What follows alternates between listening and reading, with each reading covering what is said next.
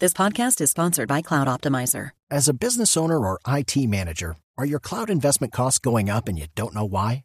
It's time for Cloud Optimizer. As you migrate your business to the cloud, what you're spending and why you're spending it can get a little hazy. But Cloud Optimizer clears up the mystery and puts the cloud to work for you.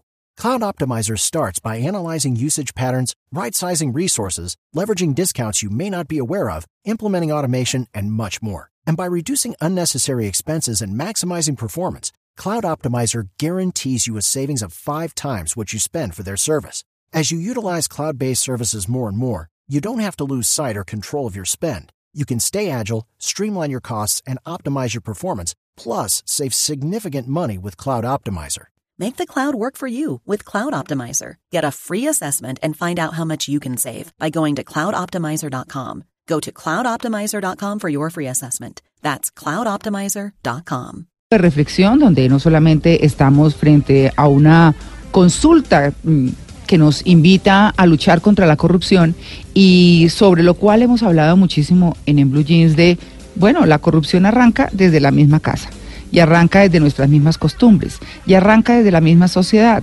arranca desde los colegios, arranca desde cada uno de los rincones donde haya un colombiano o un ser humano, si se quiere mirar globalmente.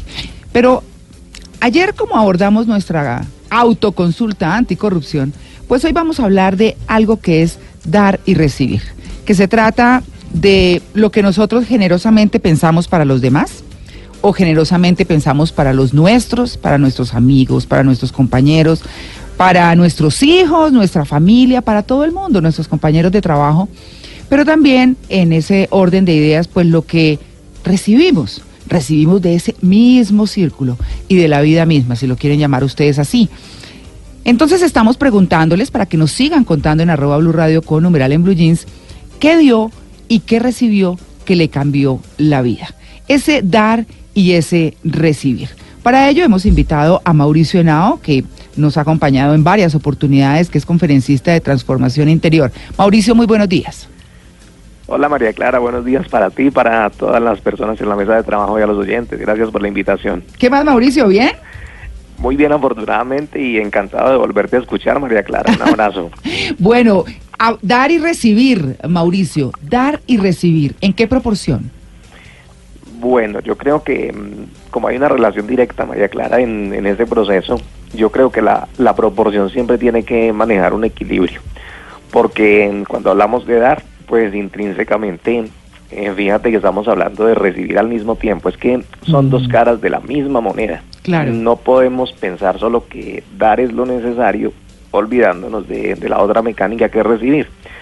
Pero eh, tampoco podemos dedicarnos solo al recibir, olvidándonos del dar. Entonces la proporción, digamos que mm, está medida desde el punto de vista de reconocer que como son dos caras de la misma moneda, no puedo mm, quitarle importancia a ninguna de las dos caras, porque si tengo la monedita en la mano, eh, la tiro para arriba, a veces me caerá en el dar, otras veces me caerá en el recibir. Y esa es la mecánica de la vida. Entonces las proporciones tienen que ser muy justas, pero deben observarse eh, con mucha sabiduría y conciencia, porque eso sí que se necesita, María, para dar y para recibir. Conciencia y mucha sabiduría, por lo que es lo que a veces no, no tenemos en ese proceso de, dar y recibir. Claro, eh, como decían eh, los abuelos en los adagios populares, ¿no?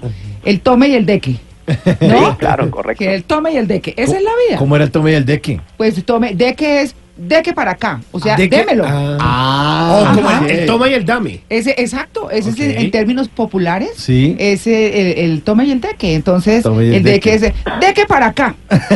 Yo no me sabía Claro, cuando cuando llegué a vivir a Santander decían mucho, eh, digamos, eh, las eh, señoras en las ventas populares y eso, decían, de que la cartera, de que la, no sé qué, de que la plata. Así hablaban todo golpeado. Es como deme la plata. Como deme la plata. Ah, es el de que. Entonces, por eso es el tome y el de que. tome y el de que. Bueno, pero, pero hablando de esas cosas populares, por supuesto, porque es que la sabiduría popular es muy, muy importante.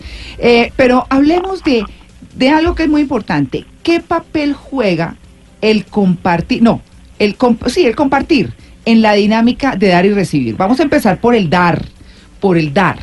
Cuando damos, ¿qué? Mauricio. Bueno, María Clara, eh, estaba yo también recordando el juego de la pirinola. Yo no sé si ustedes lo jugaron o lo han Ah, jugado pero alguna vez. el- Sí, el pon- claro. pon uno. Pon Pon uno, uno, toma o dos. toma uno, Ay, o, toma todo, o en fin. Eso era una delicia. y es que esa, esa es, la, esa es la dinámica. Eh, y es que la vida pa- nos ocurre así como una pirinola a veces en el tema del dar y el recibir. Eh, y a veces nos llaman a dar y no nos gusta. Mm. O a veces nos llaman a recibir, porque la pirinola dice en una de sus, de sus cuadritos, eh, toma todo, Sí. o toma dos, o toma uno. Mm. Y a veces nos negamos a eso. Qué curioso, porque mm, si la vida nos está dando, ¿por qué nos tendríamos que negar? Mm. Pero fíjense, fíjense en esto. Cuando uno está en un entorno, eh, necesariamente está compartiendo. Nosotros no somos ajenos ninguno, no somos ajenos a la dinámica de compartir. Sí. Eh, nada más fíjense en, en la familia. Eh, cuando nos reunimos un rato, estamos compartiendo que palabras, estamos compartiendo actitudes, estamos compartiendo personalidades, estamos compartiendo historias, eh, estamos compartiendo cosas. Y mm, el que da tiene una actitud, pero el que recibe eh, también. Resulta que como no somos ajenos a, a ese principio de compartir, María Clara, Sí. mm, dar y recibir tiene que ser el equilibrio entre dos o más personas, porque mire que la palabra solita, compartir, tiene ya un significado muy profundo. Y es que si uno hace la, la división entre compartir, quiere decir partir en compañía, Ah. es decir que yo no puedo nunca rechazar la posibilidad de compartir en un entorno, porque como eso es inherente, pero lo que sí necesito es una disposición a hacerlo. Las personas que no están dispuestas a compartir son personas que están promoviendo en su interior, en su mentalidad, una actitud de pobreza. Porque fíjate que si cuando nosotros eh, damos, por ejemplo, cosas o damos momentos o damos experiencias, estamos compartiendo. Y quien recibe, pues está expresando muchas veces gratitud, muchas veces una inercia o muchas veces un mecanismo de decir simplemente gracias. Pero tanto el que da como el que recibe está compartiendo y es una, una, una particularidad que tiene este proceso. Me, me voy a explicar con otras palabras. Digamos que nosotros eh, en un compartir Sí. de una mesa redonda con un grupo de personas, eh, hay una persona que está contando historias, que está aportando a ese momento una conversación, eh, un, un sentir, está contando algo que le puede servir a otros. Pero resulta que hay dos o tres personas de esa mesa redonda que su forma de recibir no es la más alegre, no es la más respetuosa, no es la más entusiasta, no están recibiendo con gratitud lo que esa otra persona está compartiendo en ese momento y quienes están recibiendo de esa mala manera es su forma de dar, es decir, que eso es lo que tienen para compartir. Pero ¿qué vamos entonces a, a decir aquí?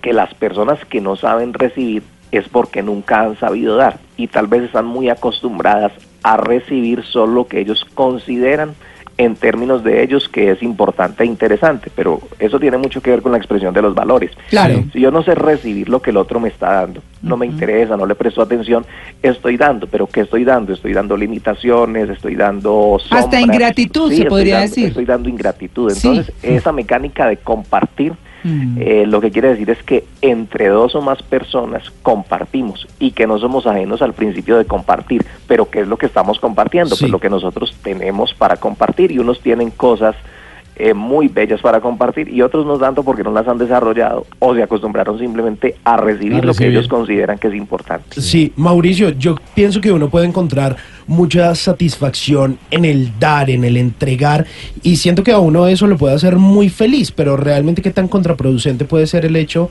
de solo estar dando y dando y dando y dando. Esa parte es muy importante, Simón, porque fíjense que mm, una de las claves para que a nosotros nos vaya bien en la vida y, fructifiquemos y los resultados sean satisfactorios es dar. Pero lo que no nos han dicho es cómo manejamos entonces la situación cuando nosotros damos mucho, como usted dice, damos y damos y damos, pero tal vez a veces no encontramos la suficiente eh, reciprocidad o buena respuesta. Y eso puede ser contraproducente en el sentido de que podemos generar, por ejemplo, muchas expectativas. Si estoy dando mucho, y eso pasa mucho en la vida cotidiana, si estoy dando demasiado, la persona puede pensar, bueno, ¿y a mí cuándo me van a dar? O tanto que te doy, y esta es la respuesta que tengo de ti. O estoy dando eh, A, B, C y D porque tengo el propósito de que con esto eh, me va a salir aquello. Mm. Y es interesante, digamos, eh, plantear eso, pero no necesariamente recibimos la misma reciprocidad cuando nosotros damos, la respuesta no siempre es igual. Y lo otro es que nosotros eh, tenemos un mecanismo que es la, la negación. Eh, porque es que, a ver, hay varias, hay varias cosas con, con el exceso de dar. A ver. Puede ser que Sí. o me llene mucho de expectativas, eh, María Clara, Sí, que eso y, es grave. y espere mucho.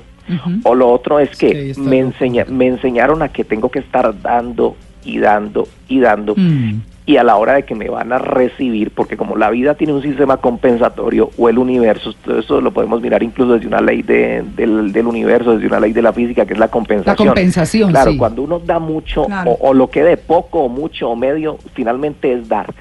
Y en ese dar uno está generando una semilla. Y cuando esa semilla eh, florece, pues eh, está el resultado. Y el resultado es que nos dan a nosotros algo porque en algún momento lo sembramos. Y si nosotros aprendimos mal la lección de que solamente había que dar como fuera, y cuando nos van a dar a nosotros no recibimos, entonces ahí está lo contraproducente que, que dice Simón en su pregunta, eh, que o generamos muchas expectativas o nos negamos a recibir, y ambas cosas son contraproducentes porque no podemos vivir la vida Claro. simplemente desde el dar negándonos a recibir. Claro, Mauricio, yo, yo quiero complementar esa pregunta de Simón y es cómo se maneja la frustración cuando estamos dando mucho, pero no recibimos igual. Bueno, yo diría que es simple, pero necesita un cambio de mentalidad. Y es que, por ejemplo, mm, llevemos al campo de los hijos. Eh, un padre de familia le da mucho a sus hijos, en todos los términos, económicos, morales, sociales, educativos. Y no siempre ese padre de familia, y eso se puede evidenciar muy fácilmente, no siempre ese papá o esa mamá eh, recibe de ese hijo la reciprocidad que diría uno, lo justo es que respondiera con más gratitud, ¿cierto? Pero a veces no observamos esa misma gratitud en la respuesta. Mm. Entonces, ¿qué pensamos? Que la reciprocidad no necesariamente va a venir, digamos que como en devolución directa, como si estuviéramos jugando tenis y entonces se la tiramos al contrincante y el contrincante nos la devuelve. Resulta que en la vida eh, el tema de la reciprocidad y de la compensación eh, no siempre funciona así y hay que aprender a aceptarlo. Lo importante que es que cuando demos, demos con amor, demos con conciencia, pero también con pedagogía, que ese Mm. es otro tema. Y entonces a veces la vida nos devuelve la compensación, pero no necesariamente de forma directa de las personas a las que les estamos dando. Entonces un padre de familia podría decir, "Eh, pero es que este chino le doy y le doy y le doy, y entre más le doy, más frío es, más lejano es, más ingrato es. Bueno, ahí habría que mirar cómo le estás dando, qué pedagogía estás utilizando. De pronto el, el niño, el jovencito se acostumbró a que tú le das todo y que en la vida nada vale y en que la vida nada importa. Pero lo que sí tiene que tener uno claro es que cualquier dar va a generar en algún momento una compensación, pero no necesariamente va a ser directa. Puede que la vida por otros caminos y a través de otras personas eh, te compense y ahí puedes identificar tú que sí sembraste, pero a veces ocurre y hay que aceptarlo, a veces con, con dolor, a veces con incomodidad, que esas reciprocidades no siempre son directas, pero lo otro es que hay que mirar María Lourdes, y es que cuando nosotros damos, ¿cómo estamos dando? Porque es que a veces no sabemos dar, que es otro tema. No, un- pues dar a las patadas. Sí, exacto. Sí. exacto. Sí, eso tome tampoco- ese poco de sopa ahí. pues. No, pues claro, no, horrible. Agradezca que le doy, le Sí, dice. es- claro, hay muchas cosas, muchas cosas que tienen que ver con el dar y con el recibir. Estamos, eh, digamos que, perfilando lo que es dar. Y como diríamos por ahí, y como eh, eh, le he aprendido mucho yo a, a- a personas cercanas, o les he aprendido es pensar en cabeza ajena. No, si yo doy esto, entonces me merezco tal cosa. Y a veces no es así. Y como, y como dice Mauricio Henao, pues eh, a veces tampoco se da en el momento que uno está esperando. Muchas veces pasan años, muchos años y se reciben esas compensaciones. Así que, pues bueno, vamos a seguir con el tema. Vamos a hacer una pausa. Eh, 8.50. Bueno, dar y recibir de todo hacemos siempre en la vida. Unos dan más, otros dan menos. Unos reciben más, unos reciben menos. Y como la búsqueda de un justo equilibrio obviamente es eh, como lo ideal, digamos que es como lo que podemos deducir de lo que hemos hablado con invitado- nuestro invitado central que es Mauricio Henao Rojas. Y ya abordamos el tema de dar, de dar mucho o de dar algo. Pero vamos a hablar ahora entonces desde otro punto de vista. Sí, yo le quería preguntar a Mauricio, eh, Mauricio, eh, ¿sentirse merecedor es suficiente para recibir o se requiere algo más? Bueno, señor, eh, quiero decirle que no, no es suficiente, Mauro. Resulta que mm, nos han acostumbrado a varios mm, paradigmas y a varios mm, como postulados que damos por hechos sin, sin conocerlos un poquito más. Entonces decíamos hace un ratico que uno de esos paradigmas es pensar que mm, solo hay que dar y dar y dar y olvidándonos de recibir, pero resulta que es un paradigma porque no nos podemos negar a recibir, recordando siempre que dar es una clave. Pero el otro paradigma es que nos han dicho siéntase merecedor y de esa manera eh, todo eh, va a ser atraído a su vida positivamente. Y esa es parte de la filosofía digamos de, del pensamiento positivo pero no basta solo con eso. Porque como nosotros estamos mmm, cotidianamente relacionándonos con algo que universalmente se conoce como las leyes de la vida o las leyes del universo, hay una ley muy bonita que se llama la ley de generación. Y resulta que todo lo que surge, todo lo que se manifiesta, pues es porque ha sido generado, es porque ha sido causado. Entonces, claro, es importante que uno se sienta merecedor, porque entre sentirse merecedor y sentirse no merecedor, pues por supuesto que hay que trabajar es el merecimiento, pero el merecimiento eh, lo tenemos que trabajar con acciones, el merecimiento lo tenemos que trabajar con siembra, como quien en el campo, por ejemplo, está cuidando eh, sus plantas o sus sembrados, nosotros tenemos que hacer lo mismo, constantemente regar, constantemente estar cuidando nuestro jardín, constantemente tenemos que estar abonando, eso se llama la siembra. Y en ese orden de ideas estamos trabajando el merecimiento. Una vez escuché una frase que a mí me quedó sonando y yo creo que en muchos de mis talleres y conferencias, eh, Mauro, yo creo que lo reitero mucho, pero es porque es una de las frases más poderosas que nos ayudan a entender cómo es que nosotros eh, creamos el merecimiento en la vida. Y la frase dice, mereces lo que generas. Claro. No simplemente es merecer lo que quiero, claro, lo que quiero tengo derecho a acceder a ello, pero lo tengo que generar. Entonces, si me permites, eh, María, sí. me gustaría eh, explicárselos con un ejemplo muy breve. ¿Qué Sí, quiere sí. decir eso de que uno merece lo que genera? Sí.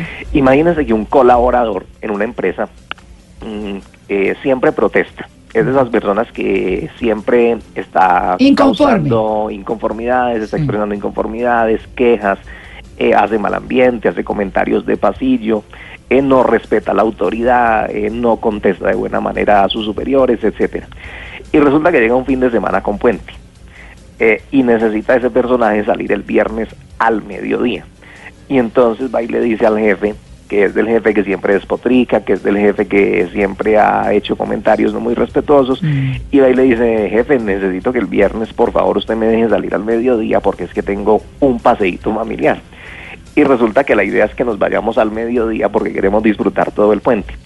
Es muy probable, pues resumiendo aquí la historia, es muy probable que el jefe piense, bueno, ¿quién me está pidiendo el permiso? Sí. Eh, este es el mismo de aquella vez que siempre protestó, este es el mismo que cuando se le pide un favor no lo hace, este es el mismo que mantienen los chismes de pasillo, Mm, yo creo que este personaje no.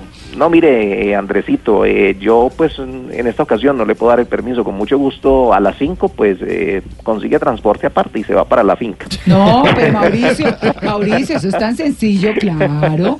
Eso es tan sencillo como cuando la gente ha sido soberbia con usted, claro, eh, claro. ha sido horrible y después viene y le pide trabajo. Ah, por bueno, ejemplo. similar, ¿no? Claro, ¿No? entonces esos son siembras y, y la Claro. cosecha y la cosecha a veces no gusta.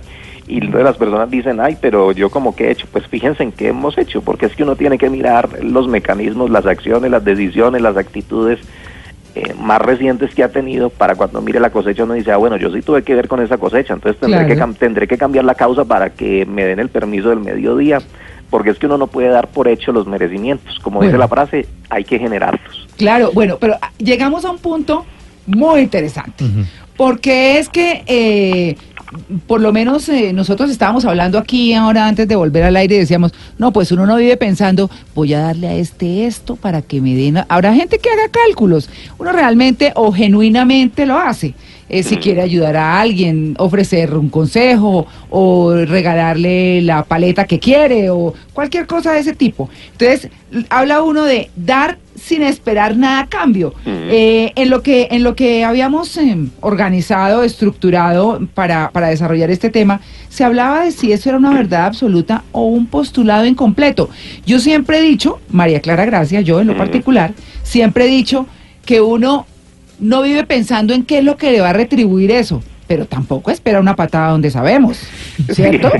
Sí, no. No, estamos, estamos de acuerdo, María Clara. Y, y es que cuando se da con tanto cálculo, pues eso tiene sus, sus contraindicaciones también, porque recuerdo yo, por ejemplo, un personaje que quería irse para San Andrés con una chica, con una mujer, Mm. y entonces él, él no conocía pues mucho el entorno de la mujer, Mm. y entonces le propuso, eh, mira, ¿qué tal si nos vamos para San Andrés eh, dentro de 15 días? Yo te invito.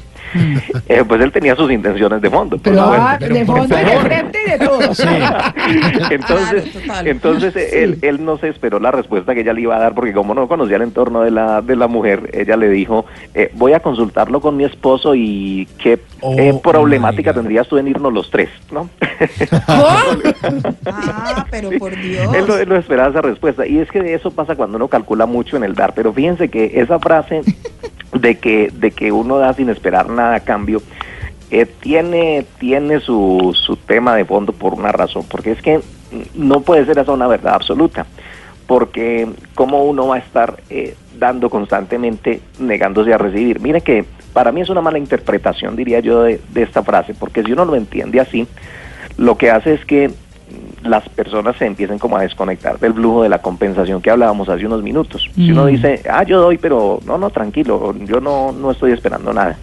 Eh, no, no se preocupe, ay, no, ¿para qué se va a poner a molestarse? Es una mala interpretación de, de esa frase. Yo diría que mm, es más adecuado decir, por ejemplo, cosas como, eh, pues yo voy a dar lo mejor de mí siempre, eh, en pensamiento, en palabra y acción, estoy dispuesto a entregar eh, los mejores valores, mis mejores actitudes, eh, materialmente lo que me corresponda dar lo doy con, con amor, en fin, pero yo sí estoy abierto a recibir lo que sea correspondiente con mi dar, no haciéndolo de forma calculadora, pero tampoco diciendo que cuando la vida me dé la posibilidad de, de, entre comillas, un premio, porque es que no son premios, son simplemente las cosechas que llegan después de las siembras. Mm. Entonces no digamos eh, ese tema de que mm, voy a dar sin esperar nada a cambio, no simplemente digamos yo doy, doy con amor, eh, perdón, eh, doy con conciencia, eh, doy con alegría y estoy dispuesto, o sea, pensémoslo para nosotros, no, no es necesario estárselo diciendo a todas las personas, pero sí para nosotros, yo sí estoy dispuesto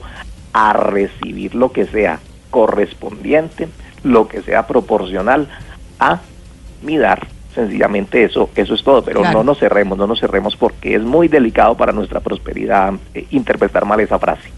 Bueno, Sí, Mauricio, ¿tiene que ver la pobreza con no saber dar ni recibir, por ejemplo? Mucho, mucho porque es que mire la, la relación tan interesante que tiene esta parte de, de pobreza que la, la asumo yo más como una actitud interna que digamos Sí. como una manifestación exterior, porque es que la persona que no sabe dar, por ejemplo, le entrega al que no sabe recibir y ahí ya se crea pobreza. ¿Qué quiero decir? Que digamos que la persona que no valora y que no hace nada por compartir, pues es una persona que tiene una actitud de pobreza. Y ah, pero qué buena Sí, cosa. sí, claro. La persona que, que no valora y que no hace nada por compartir eh, tiene una actitud de pobreza y las manifestaciones físicas pues tienen a veces mucho que ver con eso. Y eso quiere decir que le está promoviendo al otro mm, una actitud interna de pobreza. ¿Por qué razón? Porque es que si yo le estoy constantemente eh, entregando al que no sabe recibir y al que no sabe compartir, le entrego, le entrego, sea materialmente, espiritualmente o moralmente, le estoy entregando en todo momento. O sea, soy un dador, un dador de tiempo completo. Y el otro no se mueve. Y permítanme aquí el término tan tan cultural y tan de a pie que a veces utilizamos, el otro no se mosquea para nada.